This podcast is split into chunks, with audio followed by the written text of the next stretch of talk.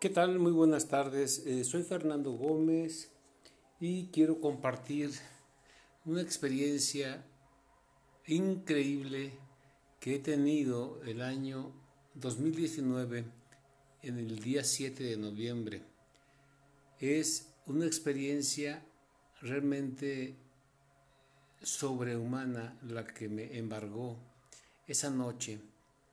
cuando conocí al Señor Jesucristo en la manifestación, una transustanciación de la hostia de la misa de 7.30 de la noche. Como es costumbre en esas fechas, nos tocaba asistir al grupo de oración carismático Jesucristo, Jesús resucitado, un grupo de origen italiano que eh, teníamos cerca de un año y medio en la parroquia y apareció de repente este milagro que se dejó sentir como un terremoto en todo mi ser, en mis pensamientos, en mi mente, creando además de sensaciones, de emociones, de sentimientos, de visiones y de cosas que muy difícilmente podría platicarles por los tiempos, pero a partir de ese momento se transformó mi vida en una situación muy hermosa, muy bella, pero a la vez muy triste, porque me di cuenta que Jesús, como dice por ahí este, alguien, o lo dijo, el amor no es amado. Y a la fecha, después de 10 meses, en este día que es 7 de septiembre del 2020, me doy cuenta que han pasado muchas cosas. Eh, inició el año siguiente a, la, a esta manifestación, pues el famoso coronavirus que transformó todo el mundo conocido hasta entonces. Y eh, también le puso dificultades muy fuertes a la iglesia. El enemigo se apoderó de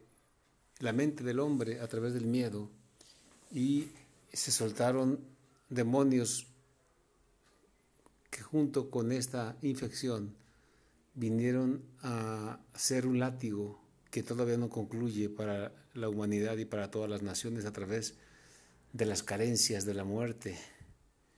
eh, la caída económica y financiera de muchas partes del mundo, de todos los países, prácticamente son 192 países. Bueno, pero a su vez,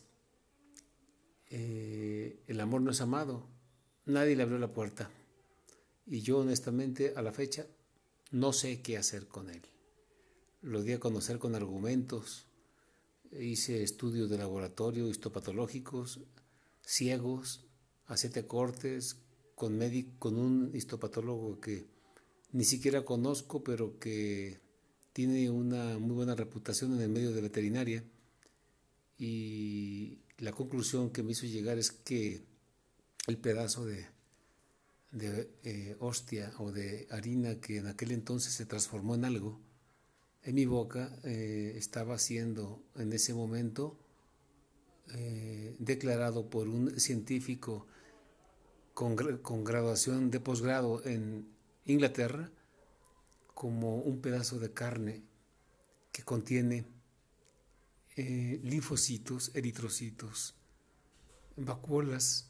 reticulocitos y eh, colágeno, eh, de tal manera que de manera muy pequeña el pedacito, pues le fue cerrada la puerta eh, por falta de entusiasmo de varios sacerdotes, entre ellos, pues el párroco de mi iglesia, que tristemente eh, la emoción no le embarga al conocer esta, esta noticia. Y cerca de siete sacerdotes me comentaron lo mismo, simplemente es que era un regalo para mí. Yo no creo que los regalos sean para una sola persona. La manifestación de Dios viene como una búsqueda para cambiar el corazón y el rumbo que los seres humanos tenemos porque estamos posicionados en un tema negativo en nuestras vidas, eh, la carencia de fe, la inmersión en, una sociedad criminal eh, llena de sangre, llena de estigmas y mil cosas más, sacerdotes quizás eh, incumpliendo sus votos, a punto de aventar la toalla, seminaristas, eh, grupos de pastoral peleados unos con otros, sacerdotes fríos, incrédulos y mil cosas que suceden alrededor de las iglesias.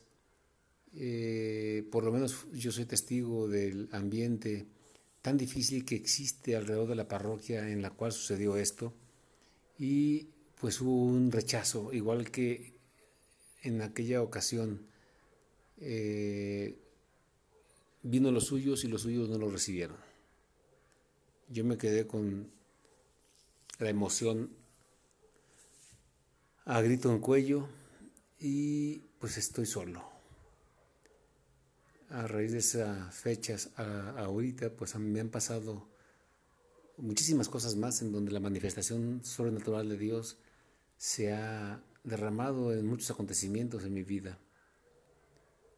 Pero pues este es el temperamento actual de la humanidad ante la presencia de un milagro eucarístico que no le quieren